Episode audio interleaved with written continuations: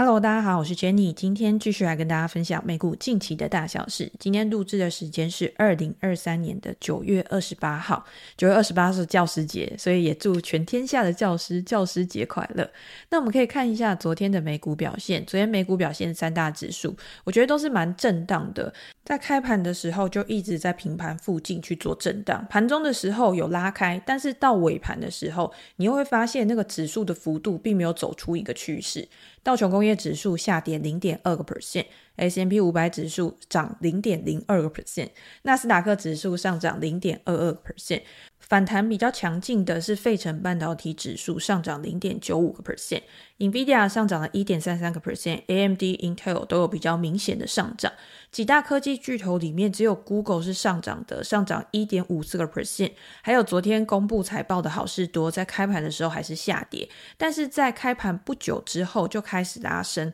最后它的股价是收涨一点九个 percent。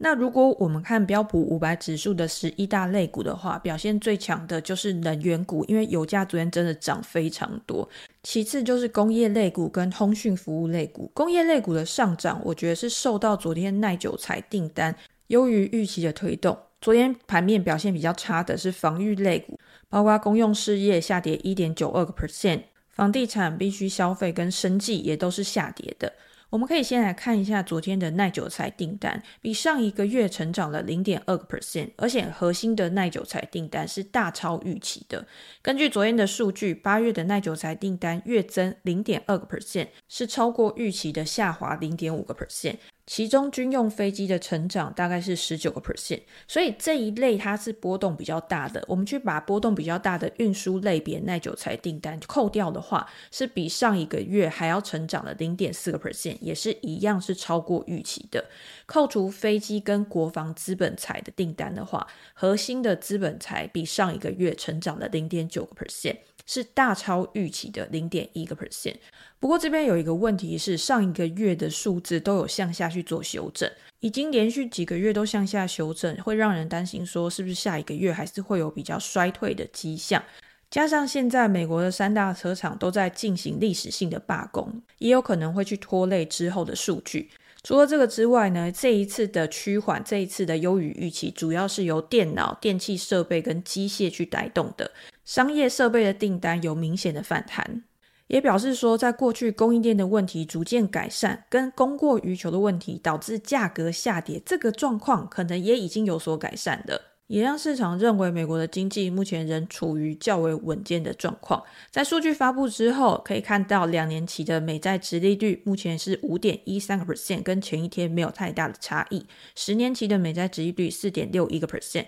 也仍处于二零零七年以来的最高点。美元指数昨天非常强势，已经站上了一零六点九。目前市场预期十一月维持利率不变的几率达到七成以上。可是昨天的油价非常的强，刚我们也有讲到去推升油价类股的上涨。昨天公布库欣区原油的库存是排除了二零二零年大萧条之外，二零一四年以来最低的库存低点。库欣区是纽约轻原油主要的交割地，所以从它的库存量可以看到目前的供需情况。在昨天库存下降到低点之后，去推升油价的一个上涨。库欣在六月的时候大概还有四千万桶的库存，但是到现在已经拥有不到两千两百万桶的石油。在未来，如果库存持续的减少，也会代表供应持续的减少，去推升油价的上涨，就有可能导致市场对于未来通膨升温的疑虑增加。消费者的购买减少，也有可能导致经济活动的恶化，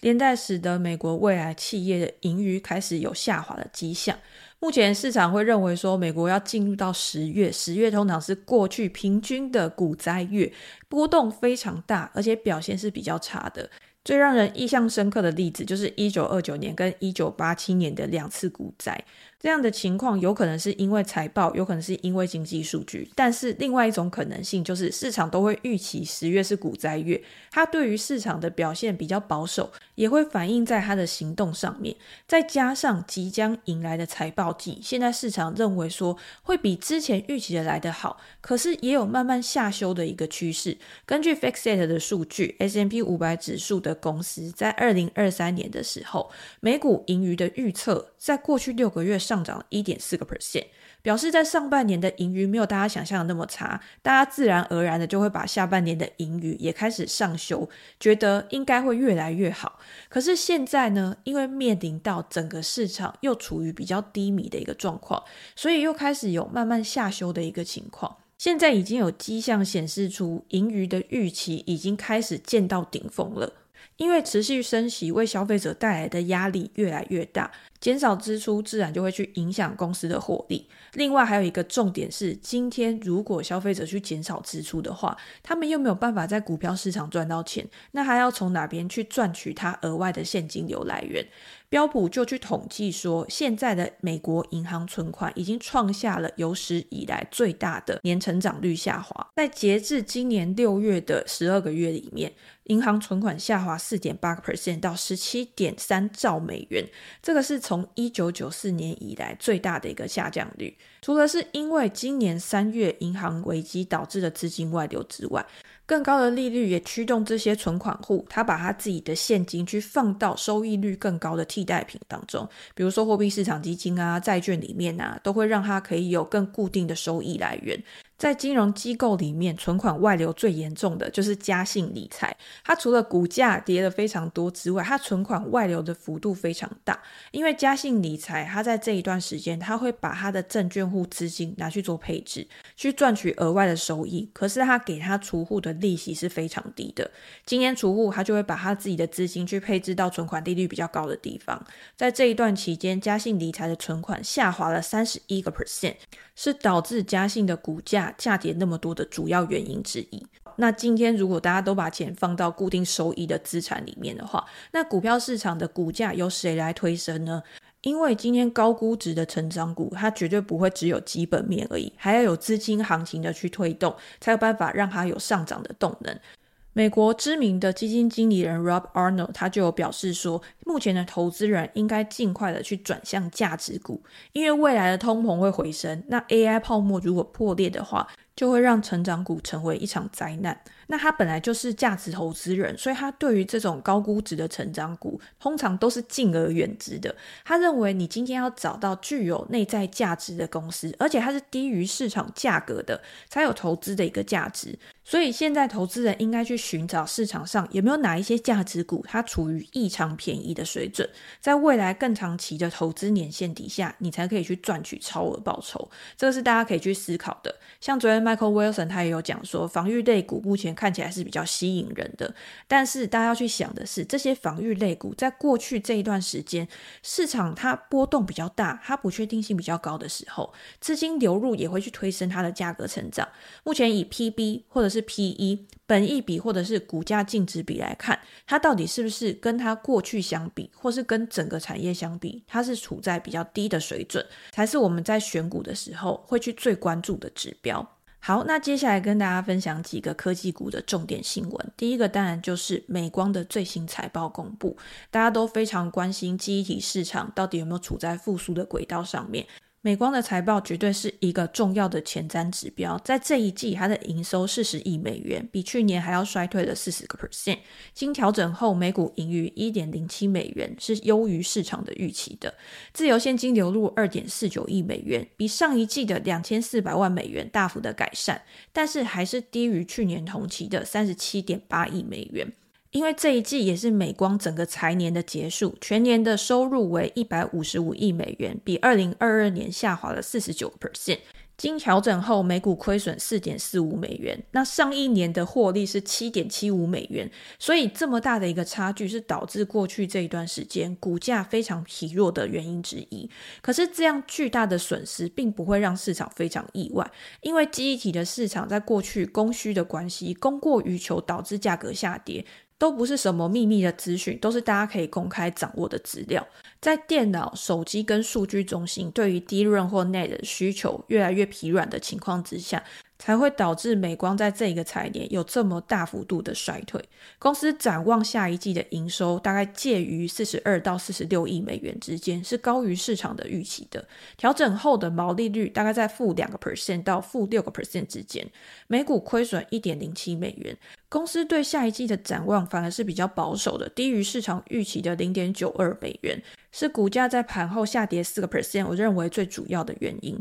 不过，我认为美光也有提出几个比较乐观的数字，比如说，他对于 DRAM 或者是 NAND 的需求，他认为终端市场已经逐渐复苏了，未来加上人工智慧都会去推动更多的记忆体需求，新的周期即将要到来。美光的 CEO 在电话会议里面表示，在需求的增加跟供应开始越来越纪律的推动之下，将推动市场在二零二零年的复苏。客户的库存水准目前也已经恢复到正常。包括在汽车、电脑、智慧型手机，预计二零二四年美光的资本支出也将略高于二零二三财年的水准。这些资本支出将会投入在高频宽记忆体，也就是应用在 AI 领域数据中心的记忆体。所以全年的价格跟获利能力都会有所改善。在二零二五年的时候，记忆体的潜在市场规模也会创下纪录，因为人工智慧将会从数据中心扩散到边缘。公司也表示说，目前传统伺服器的需求仍然是比较低迷的，但是对于人工智慧伺服器的需求一直都非常的强劲。美光表示，数据中心的客户将预算从传统的伺服器去转移到人工智慧的伺服器，这对公司来说是有好处的，因为人工智慧的伺服器它拥有更高的技术复杂性、更强大的产品价值。也会带来更好的获利能力。数据中心目前的营收已经触底了，在未来会持续的反弹。如果大家去观察美光的股价的话，我觉得也可以去佐证管理层的说法。因为现在机体的景气虽然仍处在谷底，前途仍有不确定性，但是几大厂商，包括三星、海力士，都开始去做减产的动作，而且股价在这么低迷的情况，也没有再持续的破底。所以，如果未来有新的催化剂产生的话，自然而然可以去带动股价的上扬。那对于美光公司的介绍、分析以及股价的看法，我在我的 Press Play 专栏里面也有文章跟大家做更详尽的分析。如果有兴趣的话，我会把链接放在资讯栏，大家可以点过去看一下。接下来呢，就是昨天 Meta 的重要事件，也就是 Meta 它最新的发表会里面提出了它对于 AI 产品的应用以及未来的远见。公司在它的 Meta Connect 活动里面讲到，它一直不断的在投资人工智慧，而且把这些人工智慧的功能去导入到他们现有的服务上面，包括像 Instagram、Messenger 或者是 WhatsApp。Mark Zuckerberg 在 Connect 上面宣布了新的工具，他推出了商业的开发工作室，为公司去建构他们自己的 AI 工具。Meta 自己也有使用这项工具去跟他们的用户做更好的连接跟沟通。马克也表示说，人工智慧的进步让他们可以创建更多不同的角色，帮助完成不同的事情。Meta 现在也可以建构自己的 AI 技术，使用者可以简单的用文字生成他们想要的图像。而且我们也可以看到，之前 Meta 它也有去开放它自己的大型语言模型，它在这一块想要攻城略地的野心是蛮大的。在这一段时间，它的股价也算是几大科技巨头里面比较稳定的。那除了这个之外，我们也知道，二零二一年的时候，Meta 主打的是元宇宙嘛，他还把他自己的名字从 Facebook 改名成 Meta，就是希望可以在元宇宙这一块有更好的发展。只是现在元宇宙这个话题已经凉掉，取而代之的就是 AI。但是 Meta 可以把元宇宙跟 AI 做更好的结合。公司在活动上面也推出了最新款的头戴式装置 Quest 3。这最新版的版本允许使用者在 VR 跟混合现实之间去做过渡，融合了虚拟实境跟增强实境。新的混合现实眼镜起价为五百美元，比之前的款式增加了两百美元。不过，即便是这样子，跟它的竞争对手苹果相比，还是比较便宜。苹果预计明年初推出的 Vision Pro，它的价格大概是三千五百美元左右。除了真正的果粉之外，不知道有多少消费者可以去接受这样子的价格，更不用说去把虚拟现实眼镜普及到整个消费者市场里面。根据研究机构的数据，目前 Meta 的头戴式装置仍然是这个产业里面的领导者，它的市占率将近要达到一半。对于公司来说，目前看起来数量的销售、数字的提升，还是比获利来的重要。今天先让用户都拥有一个硬体，之后再把它导入到软体的应用，在软体的订阅上面获取更多的报酬，达到软硬整合，可以为公司开启更多元的营收收入。除此之外，Meta 在这一次也跟雷朋合作，去开发了第二代的智能眼镜，售价两百九十九美元，有不同的尺寸、不同的颜色、更时尚的造型，希望可以吸引更多的消费者买单。好，那我们最后来聊一下昨天有听众问到的亚马逊。亚马逊在上个礼拜的股价非常弱势，在昨天收盘的时候也是呈现不涨不跌的局面。公司受到联邦贸易委员会跟十七个州的起诉，起诉亚马逊因为它的垄断导致了其他竞争对手跟消费者支付了更高的价钱，去扼杀了创新，也去降低了购物者的品质。以目前的数据来看，今天卖家在亚马逊上赚到两块钱，其中有一块钱就要再重新的向亚马逊去做支付。他们认为这样子竞争的标准是非常的不公平的，希望政府可以有所作为。可是今年以来，FTC 已经向亚马逊去提起四次诉讼了，而且就算是应用在其他的公司上面，FTC 也没有办法去展现它的约束力。比如说像 Meta，Meta 在早些时候去收购一家叫做 Inside 的虚拟实境公司，或者是像微。微软在收购暴雪这家游戏公司的时候，FTC 也没有办法去做任何的阻止，或者是有任何的限制。亚马逊目前在零售市场上面，虽然它称为是零售巨头，年营收超过五千三百八十亿美元，累积庞大的买家跟卖家，拥有自己庞大的物流系统，包括自己的飞机、卡车跟运送的设施，以及它的仓储地点。这些都是其他的竞争对手很难去超越的。可是亚马逊在过去四季占美国总销售额、总零售不到三分之一的份额而已，所以你没有办法去断定说它就是一个垄断者，而且你也没有办法认为它靠这个来获取巨额的报酬，因为它在同行里面它的营业利润率是最低的，在过去八季里面有七季都是亏损的。而且它的竞争对手有一些都已经是有稳定获利，在开拓电子商务的成长上面。像沃尔玛在过去几年、过去四年，它电子商务的平均成长率大概是三十九 percent。另外一家电商巨头 Shopify 在过去三年的营收成长了两倍之多。如果亚马逊真的去扼杀了创新，那这些竞争对手为什么可以成长那么多？所以亚马逊他们的管理层也表示说，他们认为电子商务市场越来越有竞争力，而且越来越多创新。依照亚马逊管理层的说法，他们认为是自己去带动了整个市场的创新，就是因为。他们提供给客户更多的选择、更低的价格跟更快的交付速度，